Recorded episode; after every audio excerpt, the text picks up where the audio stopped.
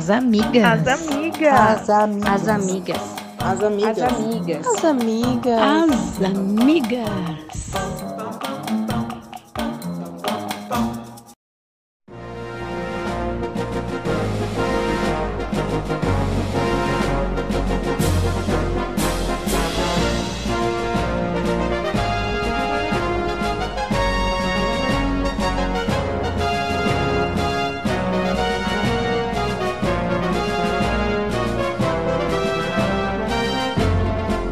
Sejam todas, todes e todos bem-vindos ao podcast As Amigas. Este é um podcast produzido, editado e elaborado pelas Minas da Frente Feminista Marielle Vive, organização que atua em Americana, Nova Odessa e Santa Bárbara do Oeste, interior do estado de São Paulo. A Frente Feminista foi formada em abril de 2018 pela reunião de coletivos feministas a partir da morte trágica da Marielle Franco e Anderson Gomes, e por isso a frente leva o nome da vereadora em sua homenagem. Desde então, atuamos para fortalecer o movimento feminista na região, além de trabalhar com formações e projetos com o objetivo sempre de tornar os direitos das mulheres mais acessíveis. Para conhecer mais sobre o trabalho da Frente Feminista, acesse nossas redes sociais, Facebook, Instagram e Medium, procurando pelo nosso nome. O nosso podcast vai ao ar toda segunda-feira e a nossa proposta é fazer um bate-papo temático a partir de um olhar feminista, com direito a algumas divagações e as nossas indicações no final. Eu sou a Isabela, faço parte da Frente Feminista, também sou arquiteta e estou aqui com, com a Audrey Cocol, advogada e mãe. Oi, gente. Clarissa Oliveira, professora. Oi, gente. Miriam Naves, assistente social aposentada, mãe e avó. Boa noite a todas e todo. E Estela Sais, professora e pesquisadora. Oi, amigas. Hoje nós vamos falar sobre os desafios no universo gamer. Estamos gravando no dia 19 de agosto de 2020 pela internet devido à pandemia. E para começar o nosso bate-papo de hoje, eu gostaria de pedir para as nossas convidadas se apresentarem para a gente. A Sara gostaria de começar? Oi, boa noite, gente. É, meu nome é Sara.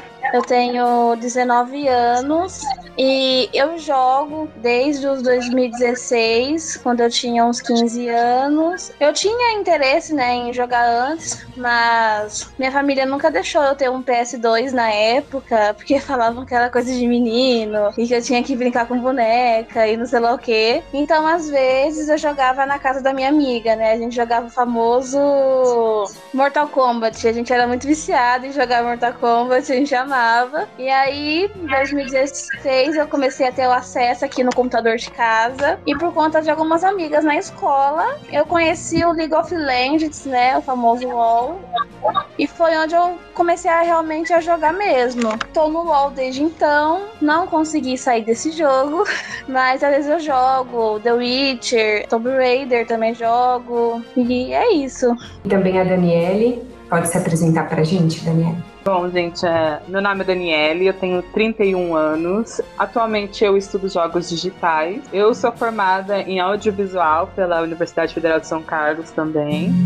E eu jogo desde os meus online, desde os meus 14 anos. Então, tô só há 17 anos jogando aí nessa vida virtual online. E antes disso, eu jogava no console. A gente teve, teve Nintendo, a gente teve alguns que passaram na nossa vida aqui em casa, né? Que eu jogava com meus irmãos. Então, por causa disso, eu acabei tendo essa proximidade um pouco mais cedo, né? De ter acesso a jogos clássicos, assim, né? Mario, Tetris e tudo mais, assim, você pode imaginar. E agora tento trilhar é, esse passo a passo do criar jogos, além de estar imersa no universo de jogadora, mas também pensar como uma criadora de jogos. Estamos aqui também com o Evaldo, nossa primeira participação masculina no podcast, então você pode se apresentar para a gente, Evaldo? Boa noite, gente. Eu sou Evaldo, sou psicólogo, né, formado de primeira formação. Também estou fazendo jogos agora, né, adentrando nesse mundo fantástico. É, contou um pouquinho da minha, da minha vivência com jogos, eu acho que o meu primeiro contato foi com o famoso e antigo Dynavision.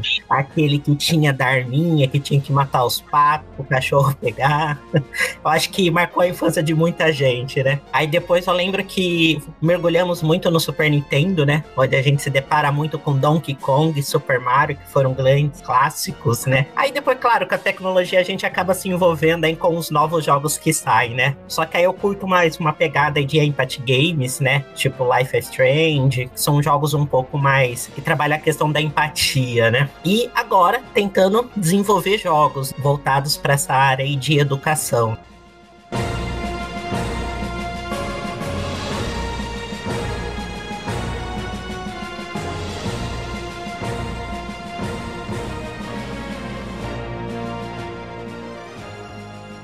Indústria dos jogos digitais é uma indústria bem grande, que tem um faturamento anual por volta de 138 milhões de dólares, cresce a cada ano e vem colocando assim esse setor como a melhor posição dentro do setor de entretenimento mundial. É, no Brasil também não é diferente, o Brasil é o 13º lugar no ranking mundial do consumo de jogos eletrônicos e de equipamentos, né, voltado para essa área. Somente no ano 2018, o consumo desse mercado, que vai para além dos jogos, tem acessórios, equipamentos, computadores, chegou a um bilhão e meio de dólares no Brasil. Então, assim, é um setor muito promissor, que aumenta a cada ano se a gente analisar a partir da perspectiva econômica. Mas quando a gente faz o recorte de gênero, a gente começa a perceber que ainda tem muita coisa para se avançar. Então, mesmo tendo uma participação das mulheres jogadoras de quase 60% no ambiente, ainda existe muito machismo, agressão, desvalorização das jogadoras. Então, se você pegar para conversar com qualquer garota, jogadora, é, ela sempre tem vários relatos sobre assédio, silenciamentos, comentários sexistas, né? É muito comum esse tipo de relato e isso, na verdade, só deixa claro é, o quanto que a gente tem de machismo ainda nessa área. Críticas e as cobranças também são bem maiores quando a gente fala de mulher e quando as mulheres cometem algum erro no jogo, sempre escuta aquele comentário do tipo tinha que ser mulher. Eu vi muitos relatos de mulheres que acabam escondendo a identidade em alguns ambientes ou escolhendo escolhendo algum nickname masculino ou aquele que não dá para identificar o gênero da pessoa, né? Às vezes até sem foto no perfil, ficar sem olhar o chat de conversa, porque os xingamentos são bem frequentes. Também é muito frequente deixarem as mulheres designadas às funções de suporte como um papel secundário no jogo. Precisamos também ressaltar que isso não é uma coisa exclusiva do Brasil, né? Isso é uma realidade mundial que a gente pode perceber aí em qualquer ambiente de games. Tem algumas dificuldades dentro dessa comunidade e aí as jogadoras relencam algumas coisas. Por exemplo, a sexualização da garota gamer por causa do corpo feminino estereotipado nos jogos. É um padrão que sai da tela e vai é, dia a dia. Dá para perceber também que reforça uma certa estrutura, né, de que o homem tem que ser sempre forte, viril, e as mulheres sempre sexualizadas de poucas roupas. Isso, inclusive, no, nos ambientes dos jogos. Tudo isso sem falar no marketing. Eu, eu vi em vários lugares também as pessoas falando que o marketing ele é direcionado para o público masculino, é, mesmo tendo um consumo maior por parte das mulheres. Para quem atua na área de gamers, é, além da questão salarial, que a gente percebe que a faixa salarial das mulheres é bem abaixo das dos homens, é, tem também a porcentagem de mulheres que estão nessa área, que é por volta de 15% a participação feminina. É, a gente pegou um, depoimento de uma desenvolvedora que chama Bianca Antunes, que ela fala que um dos maiores é, desafios é conseguir ter respeito e que em muitos eventos que ela participa, as pessoas sempre acham que ela é da organização do evento e não que ela faz parte da equipe de desenvolvimento sobre o que a Clarissa estava falando, né, da sexualização e sobre como o marketing é feito público masculino. Recentemente, o jogo The Last of Us 2 causou uma grande polêmica, porque além da gente ter personagens LGBT, né, que no caso era mulher, a personagem Abby, no segundo jogo, ela veio com padrões totalmente diferentes do que o jogo traz. Uma mulher musculosa, né, forte, porque ela estava no apocalipse, né, gente? Ela não ia ser uma mulher com micro short, né, quase sem roupa, né, e tudo mais, era uma mulher real. E teve tanto comentário machista, tantos homens que vieram massacrar o jogo, sendo que The Last of Us foi um dos melhores jogos, né, que já existiu. É interessante, eu acho, a gente pegar, perceber que na produção de jogos, né, a gente começa a ver atualmente muita quebra desses estereótipos que a gente sempre via da mulher super sensualizada. E eu já participei da Woman Game Jam, numa palestra, numa diretora de arte, ela comentava que ela tinha que desenvolver uma personagem que a personagem era para fazer tipo corrida. Então, era uma moça latina que gostava de carros, mecânica e que ia correr. Aí ela falou: vou fazer algo parecido com a coisa real. Então, um pouco descabelado, uma roupa suja de graxa, não mostrando os seios, não com short curto, não com maquiagem, porque ninguém arruma um carro de maquiagem ou vai para uma corrida de maquiagem. E ela diz que no momento que ela apresentou para a equipe de aprovação, o pessoal falou: não, mas coloca um decote, coloca uma maquiagem. Então você vê que é uma coisa que acima assim tipo, de quem está produzindo, você vê que eles estão querendo realmente vender uma imagem, eles não querem que seja uma coisa que seja assim, vou quebrar esses paradigmas. Aí eu acho que por isso que gera muito choque quando The Last of Us vem com essa quebra assim e fala, vou pôr e não tem problema colocar. Bom, sobre esse universo, né, eu não tenho muito conhecimento, na verdade, não tenho quase nada. Mas aí, uma questão que a Sara comentou na apresentação dela, eu conheço a Sara ela foi minha aluna, né? E ela até a gente já tinha conversado sobre esse universo outras vezes. E ela comentou, né, sobre o quanto que ela já queria jogar antes, mas foi impedido dela jogar, né? E eu acho que é, é bom a gente tentar pensar nesse começo, né? Talvez essa valorização das mulheres, a desvalorização das mulheres nesse universo, venha dessa raiz aí, né? Por que, que não deixam as mulheres jogar? Eu, por exemplo, tive pouquíssimo contato com jogos na infância, não fui estimulada a isso. Poucas meninas, né, na minha infância foram estimuladas a jogar ou tinham acesso. Eu lembro assim que quando eu era adolescente, era comum os meninos, né, adolescentes ganharem coisas de jogos, computador, investir nessa coisa do computador para jogar. E já para as adolescentes, meninas, não, isso nem se passava pela cabeça. Aí eu acho que assim tem um impacto muito grande, né, essa falta de socialização desde a infância, essa proibição das meninas de jogarem, né? E isso afeta. Então não é aquela desculpa machista do tipo assim, ah, não, é questão de gosto, mulher não gosta de jogar, ou então assim aquela coisa de, ah, é, é falta de. A mulher não tem essa habilidade. Não, você só tem a habilidade se você treina, se você joga. E eu penso que a gente, nós perdemos muito quando a gente não é estimulada a isso. Porque, querendo ou não, todos os jogos estimulam inúmeras habilidades né, nas pessoas, né? Até o inglês, eu vejo que muitos alunos nossos sabem e aprendem inglês pelos jogos. Pensando nessa linha, é, a gente acaba vendo as mulheres nas exatas nas tecnologias sofrendo também esse preconceito, porque enquanto a mulher ela é criança, tudo bem, ela brincar de boneca, de casinha, dessas coisas que remetem, né, ao universo feminino, mas o menino ele pode estar brincando com o Lego para estimular a, a lógica dele, entendeu? Então, aí depois aí quando eu tô na escola, a professora algumas vezes vira e fala assim: "Não, mas pro fulano é mais fácil para você, tudo bem você não saber". E não uma coisa tipo, calma, vamos passo a fácil, vão aprender. Que, como o inglês, como qualquer outra coisa, assim, por exemplo, na, na, parte de programação, a gente vê muito essa questão do preconceito, que mulher não tem capacidade também. Então, o que, uma mulher vai fazer na área de tecnologia?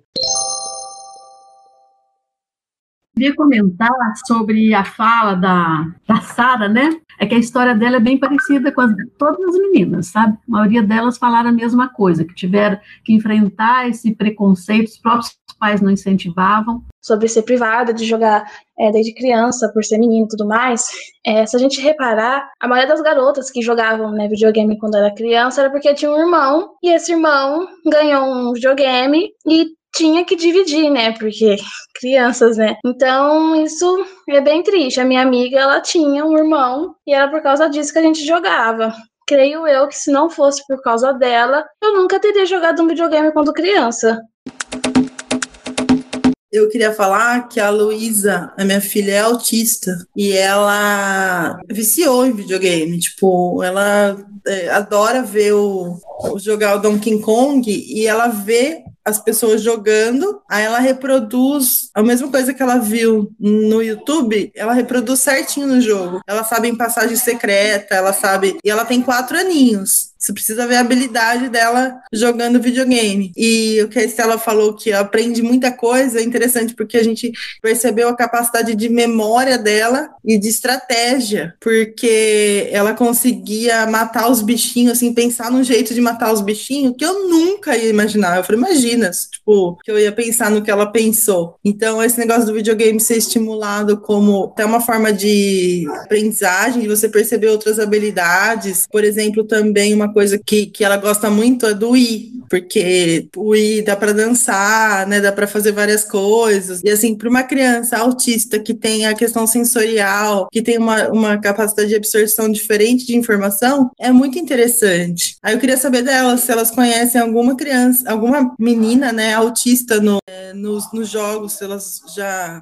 se surpreenderam com alguma coisa assim nesse tempo que eu venho jogando, assim, eu nunca. Já é muito difícil, assim, de encontrar outras jogadoras, assim, para se comunicar. Eu vejo atualmente, eu não conheço nenhuma, assim, que joga o mesmo jogo que eu. Quando eu me comunicava com algumas meninas também, antigamente, poucas, assim, então. É muito difícil você ver a inclusão, porque acho que já tem a dificuldade de você ter a inclusão da mulher em si nesse papel como jogadora. Aí você entra nessas nuances de qualquer deficiência, parece que é um pouquinho pior ainda, porque aí rola uma exclusão. Eu tenho uma deficiência auditiva, que eu não escuto de um lado. Aí eu percebo que eu tenho algumas perdas dependendo dos jogos, porque tem essa questão de trabalho de som, profundidade e tudo mais. Então, eu vejo que ainda é, tem essa necessidade de adaptação e ver essa inclusão, assim, das pessoas que têm essas problemáticas de visão, audição, é, autismo, porque tem a questão dos graus, né, que tem coisas que estimulam estimulam e tem coisas que atrapalham. Então, assim, é interessante a gente ver que os jogos hoje em dia, eu acho que a gente consegue perceber, pelo menos eu estou tentando analisar nessa questão como criadora, é, essas nuances, assim, tipo, de como que as pessoas vão trabalhando desde, eu vou pegar como se fosse uma aula de história, eu vou transformar todo um universo, mas eu consigo passar a história da peste negra, por exemplo, que tem um jogo que fala sobre, é muito interessante, que cita também a questão da Inquisição, mas eu também posso pegar uma menina que ela tem esquizofrenia e eu coloco isso como elemento no jogo para você falar, olha, isso é uma coisa que, tipo, você precisa entender que você tem essa limitação, né, essa dificuldade a mais, como essa doença, mas faz parte do seu eu como personagem do jogo, acompanhando. Então, assim, é, é bem legal, assim, a gente vai vendo essas nuances hoje em dia, assim, e como as pessoas estão ampliando o olhar. Então, é muito bom eu queria trazer que ficou muito forte nos relatos que eu, que eu busquei para estudar para o podcast foi que foi como se dá essa questão das agressões mesmo e da violência, né? Porque quando a gente pensa no a mulher é muito agredida no mundo real, mas aqui quando a gente está falando de jogos a gente está falando do mundo virtual, né? E as pessoas estão ali protegidas pelo seu perfil, por uma tela. As, as, reclamações que eu ouvi das mulheres eram nesse sentido, né? Dessa agressão mais direta, mais bruta, assim, da forma de falar, com palavrões e, e tudo mais, justamente porque a pessoa está, em teoria, protegida. E isso me chocou bastante, assim, porque é, é muito assustador você pensar nisso, né? É, as pessoas estão ali num ambiente de, de jogo e tudo bem, de competição e tudo mais, mas elas não se limitam ao conteúdo do que está acontecendo dentro, né, do, daquele universo. Elas trazem aquilo mesmo para o mundo real e, por estarem, de certa forma, protegidas, se aproveitam dessa situação para potencializar a sua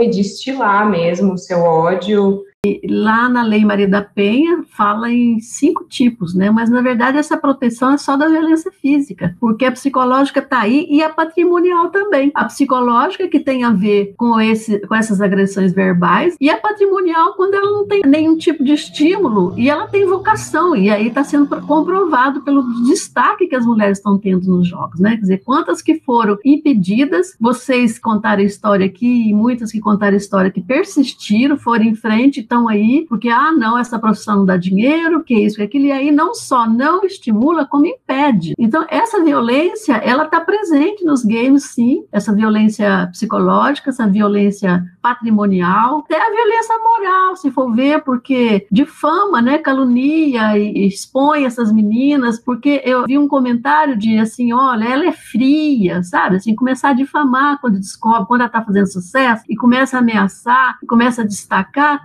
começam a fazer também difamação contra essa menina e apelando para essas questões de gênero. Isso é muito sério, é muito grave. Então, o ambiente é, não é diferente dos outros ambientes, né? Talvez já tenha alguns aspectos até pior do que alguns ambientes aí. Que a ciência a gente sabe que é isso, né? Eu estava lendo que o, o, Einstein, ele não criticava a Rico Rico, ele não criticava porque ela era boa demais. Aí o que, que ele falava? Ele falava que ela era fria. E o comentário é assim: por que, que ela era fria? Ela punha umas roupas todas formais, nada de colorido, não maquiava, porque ela tinha medo desse ambiente. Ela tinha medo dos homens, porque esse ambiente era masculino, e como é até hoje, né? E aí vinha esse assédio sexual, inclusive. Além do assédio moral, tinha o assédio sexual. Então ela se protegia dessa forma. Então veja que coisa complicada, né? Até a questão da sexualidade. Ela não pode nem se manifestar porque ela sente que ela corre risco de até de ser assediada sexualmente. É um ambiente mesmo eu usando o meu nick no, nos jogos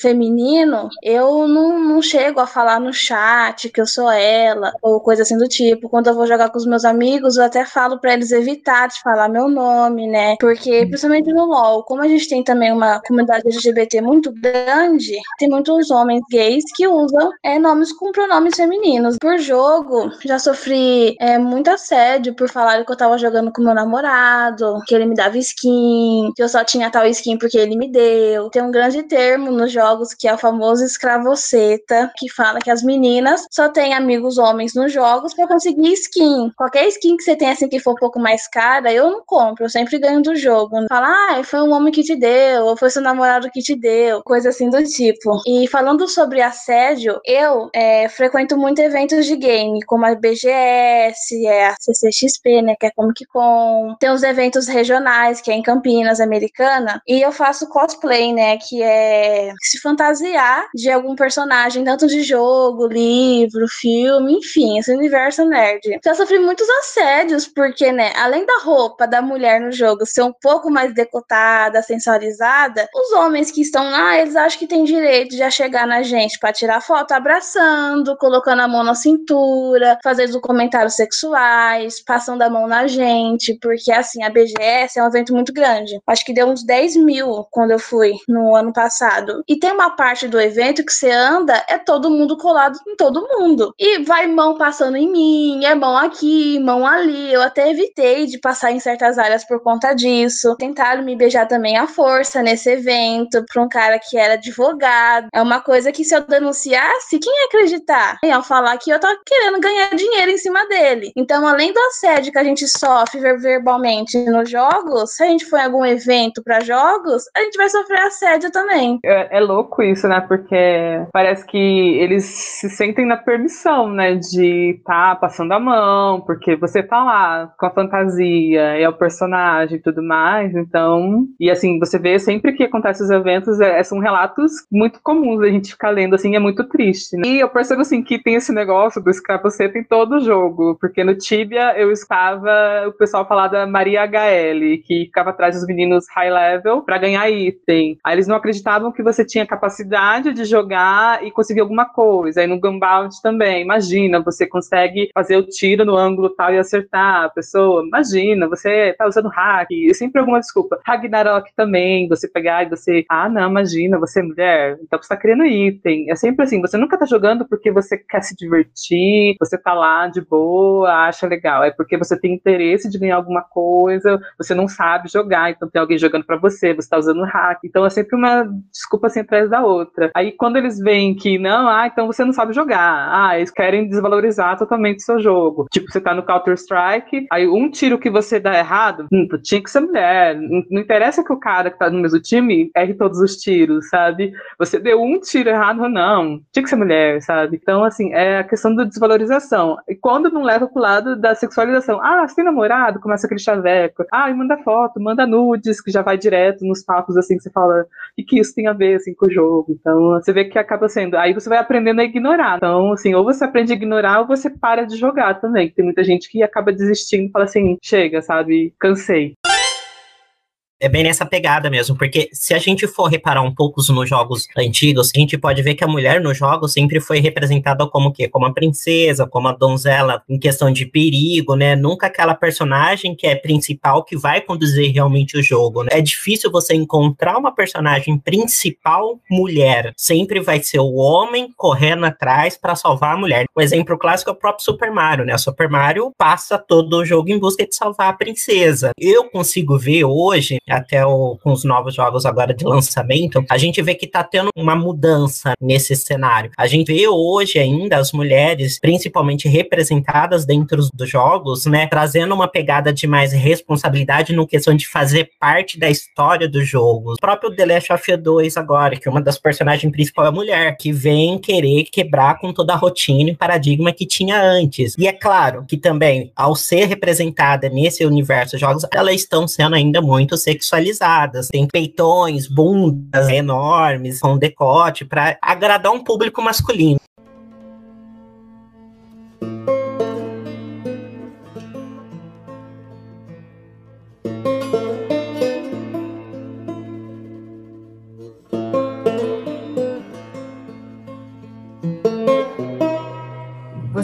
Ouvindo programa As Amigas, toda segunda-feira com um episódio novo tratando sobre os mais variados temas, sempre sobre uma perspectiva feminista. Eu estou aqui com Audrey Cocol, Clarice Oliveira, Miriam Naves, Estela Sais, Evaldo Araújo, Daniele Arruda e Sara. E nós estamos falando sobre os desafios do universo gamer.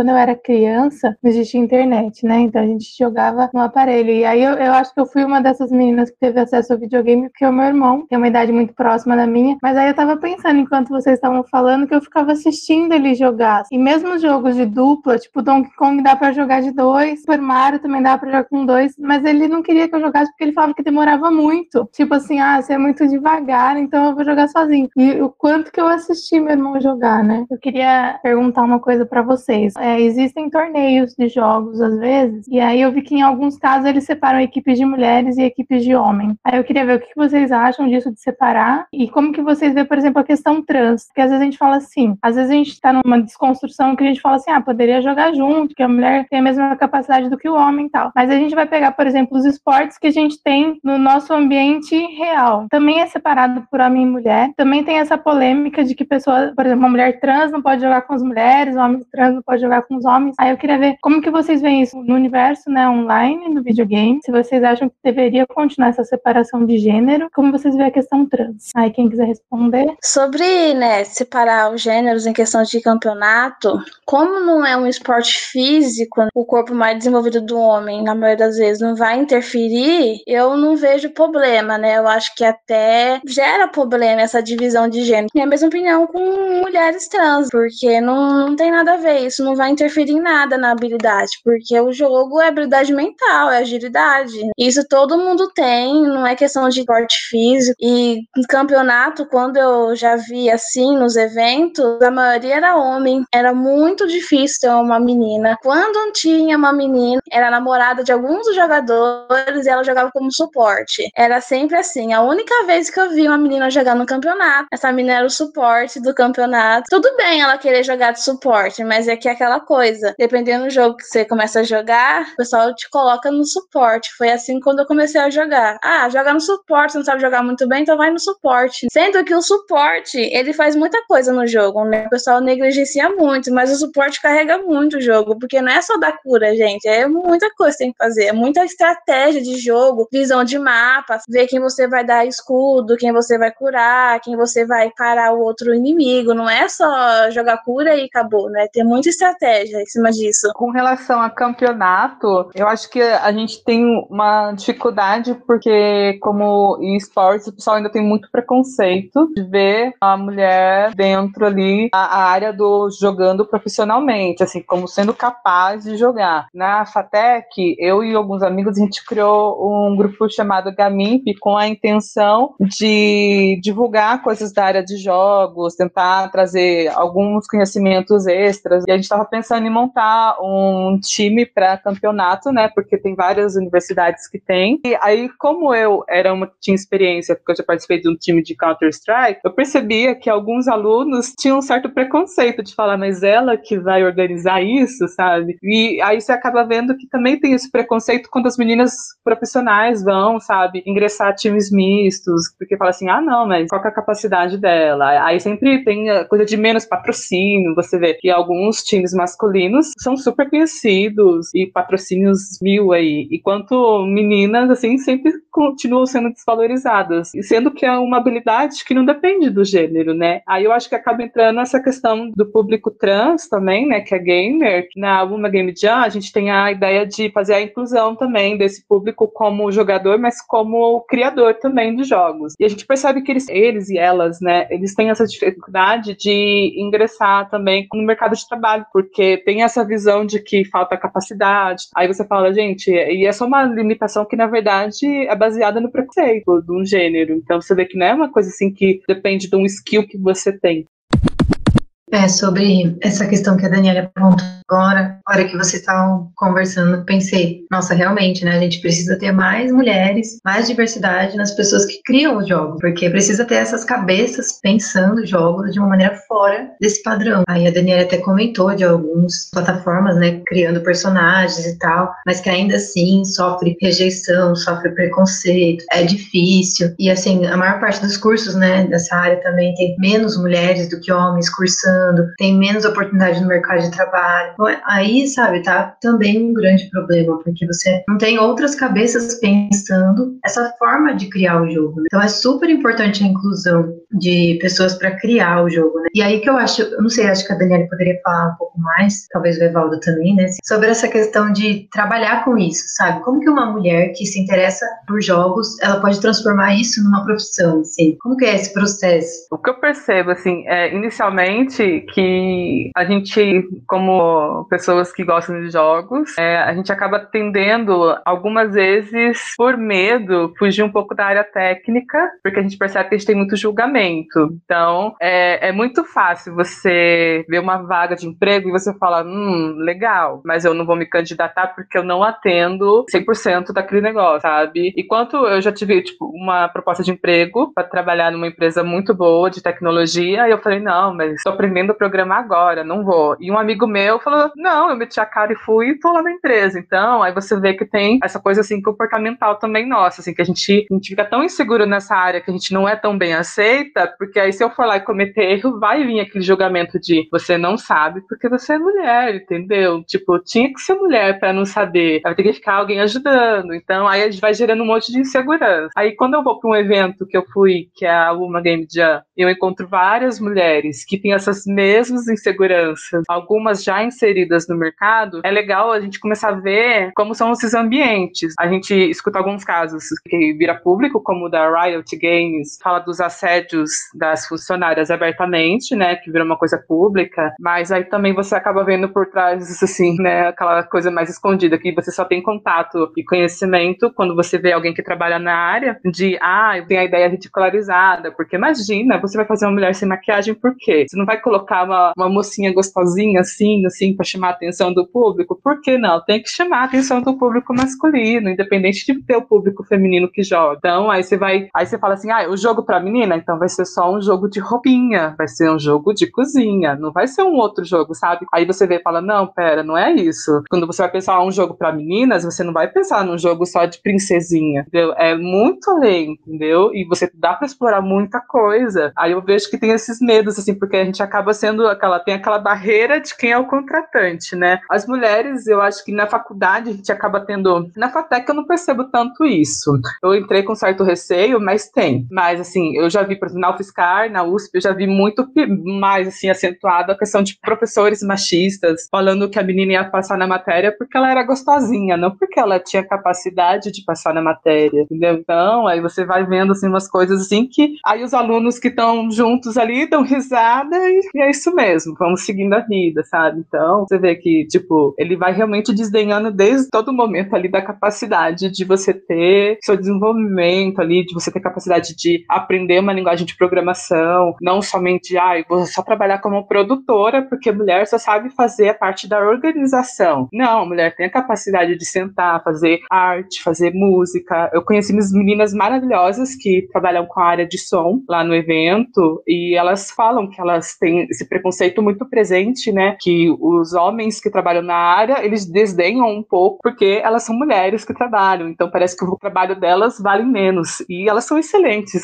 E você vê isso em todas as áreas, assim, né? Técnicas. Então, é, acaba gerando um pouco de receio, percebo, assim, na área de tecnologia, no geral, dessas mulheres entrarem no mercado. Mas é muito importante a gente tentar se posicionar, sabe? E mostrar, porque eu acho que a gente acaba sempre vendo um pouco mais do mesmo. E quando a gente consegue colocar uma sementinha lá, a gente consegue perceber umas mudanças muito boas e importantes, assim, no mercado. Tem um grupo de meninas que criou a Superme, acho que é isso que fala, né? Que elas fizeram é, comparação, elas fazem comparação do desempenho de atletas, né? Atletas amadores e profissionais em atividades físicas, inclusive com essa questão da divisão de gênero. O que, que vocês pensam isso? Existe alguma coisa nesse sentido para essa questão do, dos games? Que eu tenha conhecimento, assim, de medição de rendimento, não sei, assim, de ver, porque, assim, eu, eu conheço meninas que jogam excelentemente, melhor que muitos homens por aí, tem homens que não conseguem não ser babacas e jogarem também, então, assim, você acaba tendo todo tipo ali nesse universo. E, na verdade, essa questão do rendimento, eu não, não enxergo o que cabe, sabe, quando você entra no universo de jogar, como a Sarah falou e todas as meninas falaram, assim, acho que se você tá lá, tipo, como suporte, você não é menos respeitável no time, sabe? Cada função ali no jogo tem uma importância. Aí o povo coloca como menos importante, ou ai, menos valioso, mais fraco, enfim. Aí eu acho que não, não, não existe essa medição, assim, sabe? Porque cada um acaba tendo sua função dentro do jogo para ter o equilíbrio. Seriam os jogos entrando nessa questão do, do liberal, né? Do liberalismo, né? A produção. Então vamos lá fazer as comparações, né? Também acho que é estranho. Queria, na verdade, trazer dois pontos, né? Dessa pergunta da Miriam, né? Existem alguns artigos hoje que ele falam que essa deficiência de rendimento entre homem e mulher, ele se dá até por uma questão cultural, porque pensando em questão de evolução, o homem sempre esteve mais apto, né? Porque ele teve disponibilidade desde pequeno a ter experiência de jogar videogame, né? Já que ao contrário que a mulher nunca teve, né? Quando teve era cortado, não podia, era difícil o acesso dela, né? Então nesses artigos eles falam que essa deficiência se dá por questão cultural, mas que geneticamente não há diferença quando a gente pensa em habilidade de jogar, né? De rendimento, principalmente voltado para essa área, né? É só uma questão de exposição a esse estímulo, né? Porque os dois têm essa certa habilidade, né? E depois eu posso falar um outro comentário também, até que a Estela trouxe, eu queria trazer, que ela falou de como que é a questão da inserção da mulher nesse mundo, né? Principalmente no de fazer, de criar é, jogos, né? Trazendo a minha visão como homem, é, realmente como macho agora. Eu vejo hoje, como aluno na faculdade, há preconceito, sim. Eu sinto que há preconceito, principalmente um pouco na FATEC, que eu sou aluno da FATEC de Americana, só que é um preconceito ainda um pouco velado, não é uma coisa assim muito aberta, é escancarada, né? No sentido que, para vocês terem uma ideia, é, eu tô numa sala onde tem 30 alunos, dos 30 alunos, três são mulheres, entendeu? E quando elas tentam se posicionar, há aquela abertura dos homens para as mulheres, né? Fala assim, nossa, que trabalho bonitinho, ok. Enquanto os outros alunos, né, homens, por exemplo, desenvolvem projetos tão bom quanto dela, né? E os professores dão aquela exacerbada, né? Assim como próprios amigos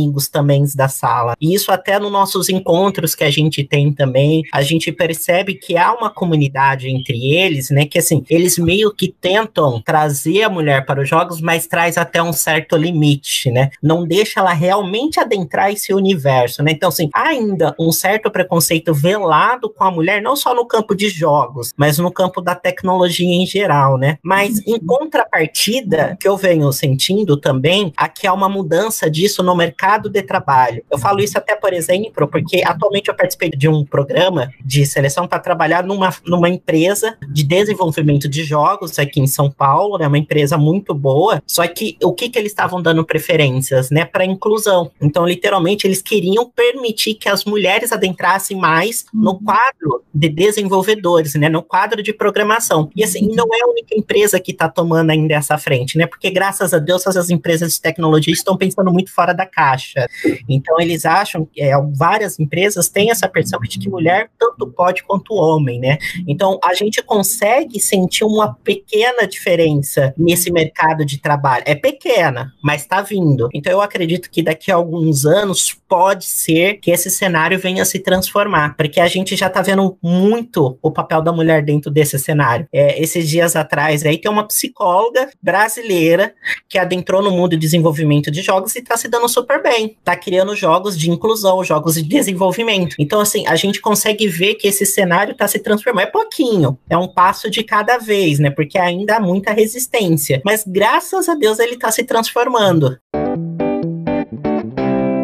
é uma visão de fora, né? Olhando de fora, do público que eu conheço que joga, que geralmente são os adolescentes. Essa questão do rendimento que vocês estavam comentando, a gente só enxerga talvez uma diferença na prática, porque muitos meninos que jogam, adolescentes, eles realmente só jogam. Tipo, diferente das mulheres, que tem uma divisão imensa de tarefas em casa. Tipo, as mulheres, tipo, podem jogar, mas elas vão fazer outras coisas. E eu vejo os adolescentes que jogam, eles só jogam mesmo. A mãe tem que levar lá o pratinho de comida para ele comer comer, tem que fazer, lavar a roupa dele. Então, talvez nesse ponto, lógico, né, uma pessoa que joga 24 horas por dia, ela vai ter um rendimento maior do que uma pessoa que tem que dividir suas funções com outras coisas da casa. E isso geralmente sobra para as mulheres, para as meninas da casa. E outra questão que eu queria comentar é dessa coisa da mulher é, em qualquer área, né? Mas pelo que pela nossa conversa eu observo bastante o quanto a gente tem que provar que a gente sempre melhor. Nossa, você tem você faz um jogo excelente. Aí o comentário que venha, ai que bonitinho, né? Tão infantil. Ou você é infantilizada, ou você tem que ser assim, 200% acima da média. Então você não é boa o suficiente. Então eu imagino que isso deve gerar uma ansiedade muito grande nas meninas e nas mulheres que jogam, sabe? Porque é aquela coisa da autoconfiança que você tem que estar tá sempre provando, sempre provando. Não pode ser ferida, né, em nenhum momento. Se alguém fizer uma crítica, não vai ser uma crítica, vai acabar com a sua carreira, sabe? Esse nível de distanciamento psicológico talvez seja bem profundo. Uma coisa que eu observei, é, falando dessa questão das empresas, como as empresas na área de tecnologia, mesmo elas sendo bastante inovadoras, elas precisam se preparar também para receber um contingente de mão de obra feminina, porque você tem um ambiente extremamente masculino e para você conseguir trazer essas mulheres para dentro da empresa, não vai bastar simplesmente contratar mulheres, vai precisar criar uma cultura dentro da empresa que receba a acolha e que permita não só que essas mulheres se desenvolvam profissionalmente, mas também como que elas cresçam na carreira, porque a gente percebe também nos artigos, nas pesquisas, muitas mulheres reclamando de muita estagnação profissional, porque elas não conseguem crescer, fazer plano de carreira, se desenvolver, elas sempre ficam nas mesmas funções. E isso acaba muitas vezes levando elas até a abandonar a profissão e buscar uma nova carreira e desenvolvimento de tecnologia tecnologia, programação, esse tipo de coisa, é uma área que, pelo pouco que eu sei, tem muito de tentativa e erro, de pesquisa e de desenvolvimento. Então, não existem respostas 100% prontas. É preciso existir esse espaço para o erro, para a tentativa, para a discussão, para o aprendizado. Então, as mulheres, além de, de ficarem sempre tendo que se provar, elas estão numa profissão que envolve desenvolvimento, erro e acerto. Então, realmente, realmente é um espaço que deve ser muito difícil de se ocupar e de se posicionar. E quando você não tem esse incentivo, né, esse apoio da própria instituição, essa cultura institucional que precisa ser desenvolvida, é realmente um ato de resistência você se manter ali naquela posição, naquela vaga e tudo mais. E ninguém vai aguentar mesmo fazer isso por muito tempo. As mulheres vão se cansar em algum momento e vão acabar abrindo mão de ocupar aquele espaço. Então é muito mais do que dar voz e vez para as mulheres, mas é permitir que as mulheres tenham um ambiente no qual elas possam atuar e se desenvolver. Então a gente precisa de cada vez mais mulheres em todos os lugares. A gente precisa dessas mulheres também na área de RH, por exemplo, né? para contratar, desenvolver, enfim. É muito difícil mesmo assim. Eu queria cumprimentar, Isabela, enquanto você estava falando, estou lembrando do filme A Estrelas Além do Tempo, e aquela negra, né, do estadunidense, Catarina Johnson, ela ficou muito tempo afastada, porque ela teve três filhos, e ela não ia voltar a trabalhar como cientista, né, ela que foi responsável pelos cálculos lá que levou a Apolo 11 para a Lua, ela não ia voltar por conta desses filhos. E, e, curiosamente, naquela época, quem estimulou foi o marido. Então, uma situação bem rara, né, para aquele tempo. E ela voltou, mas ela ficou muito tempo parada, porque para ter três filhos, eu imagino que foram vários anos. Então, quer dizer, ela, ela teve uma defasagem de conhecimento nesse período. E se ela, mesmo assim, ela chegou a se destacar a esse ponto, agora a gente está falando da tecnologia no geral e da ciência. E isso acontece. E eu tenho 67 anos, eu fiquei 10 anos também para retomar os estudos, né? No meu caso foi pior ainda, porque eu tive que retomar em supletivo, fundamental, não, ensino médio. Então, isso acontece com muitas mulheres né? Naquele tempo já acontecia e continua acontecendo. A gente fala de evolução, também, né? Século XX já passou praticamente, e a gente continua com esses preconceitos, continua com essas mulheres com essas dificuldades. Não é, não é novidade, não são casos isolados das mulheres terem que interromper e sofrer todo esse tipo de, de, de, de ataque, essas resistências. Então, ela realmente, quando ela consegue superar tudo isso, ela é inteligente mesmo, ela é persistente. Se ela supera, ela é melhor que o homem. Vamos desculpa, oh, Evaldo, você não tá ouvindo não, né? Desculpa, desculpa a franqueza.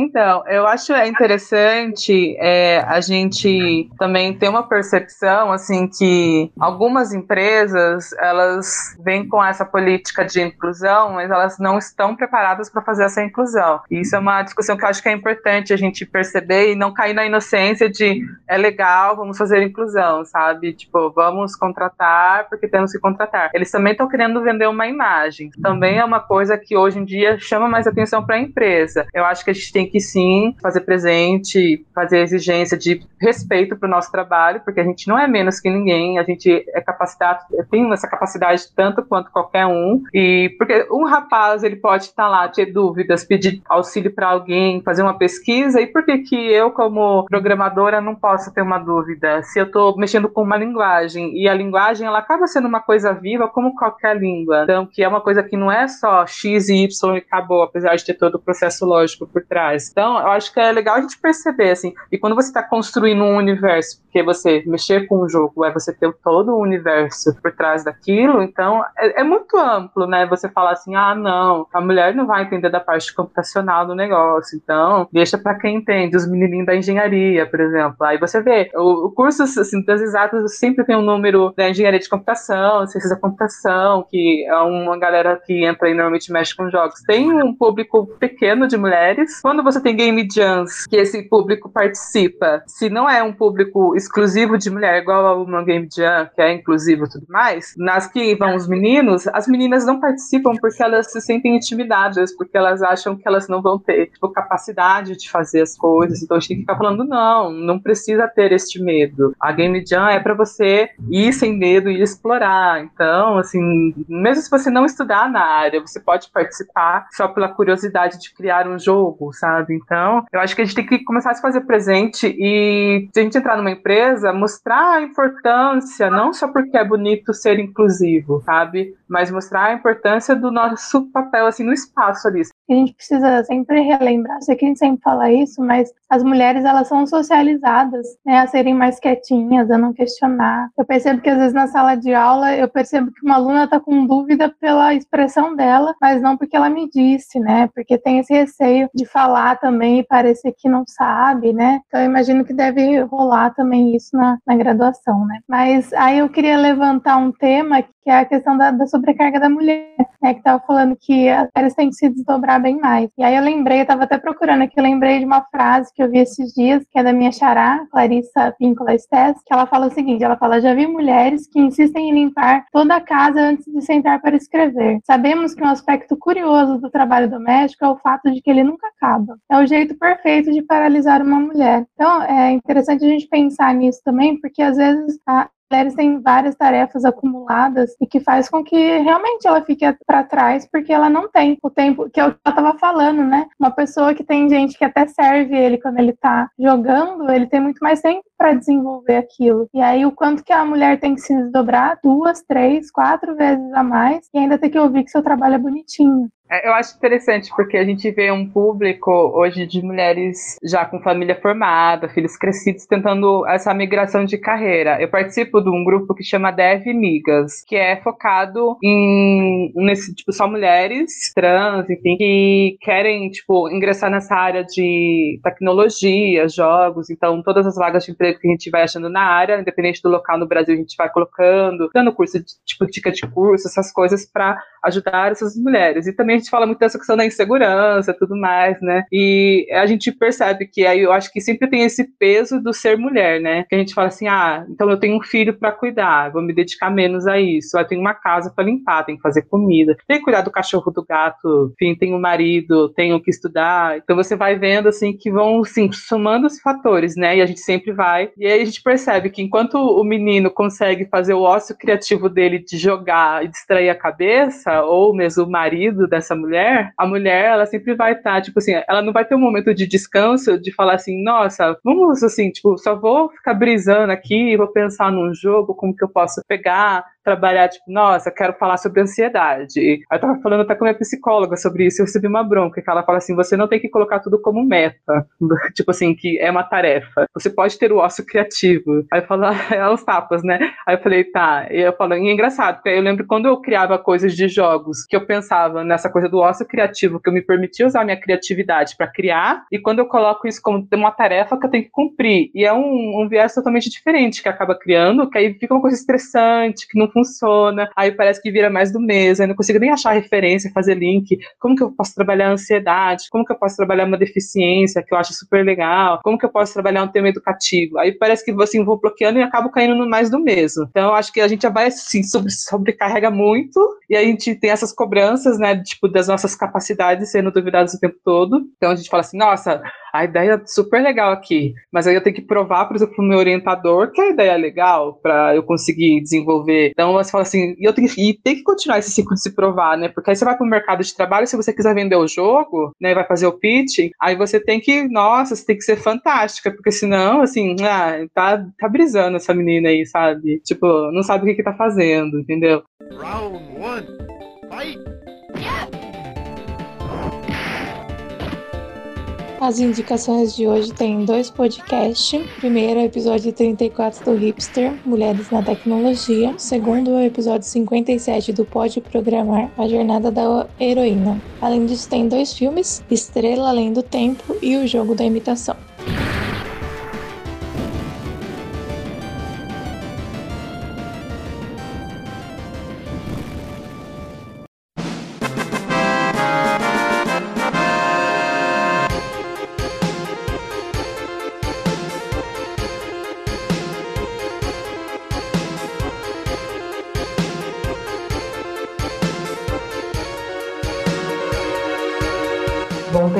Gostaria de agradecer a participação de todos vocês. Nosso bate-papo é sempre muito bom. Agradecemos você também que está nos ouvindo e apoiando. Esperamos que o tema tenha sido abordado de uma maneira esclarecedora. Lembrando que nosso podcast é feito por mulheres. Produção e apresentação Frente Feminista Marielle Vive arte design Maria Vitória Ferreira, edição de áudio Clarissa Oliveira e Rubia Lira. Dúvidas, críticas construtivas e sugestões são sempre bem-vindas. Envie mensagens pelas nossas redes sociais, Facebook, Instagram e Medium. É só procurar pelo nosso nome, Frente Feminista Marielle Vive e podcast As Amigas. Ficamos por aqui e até a próxima.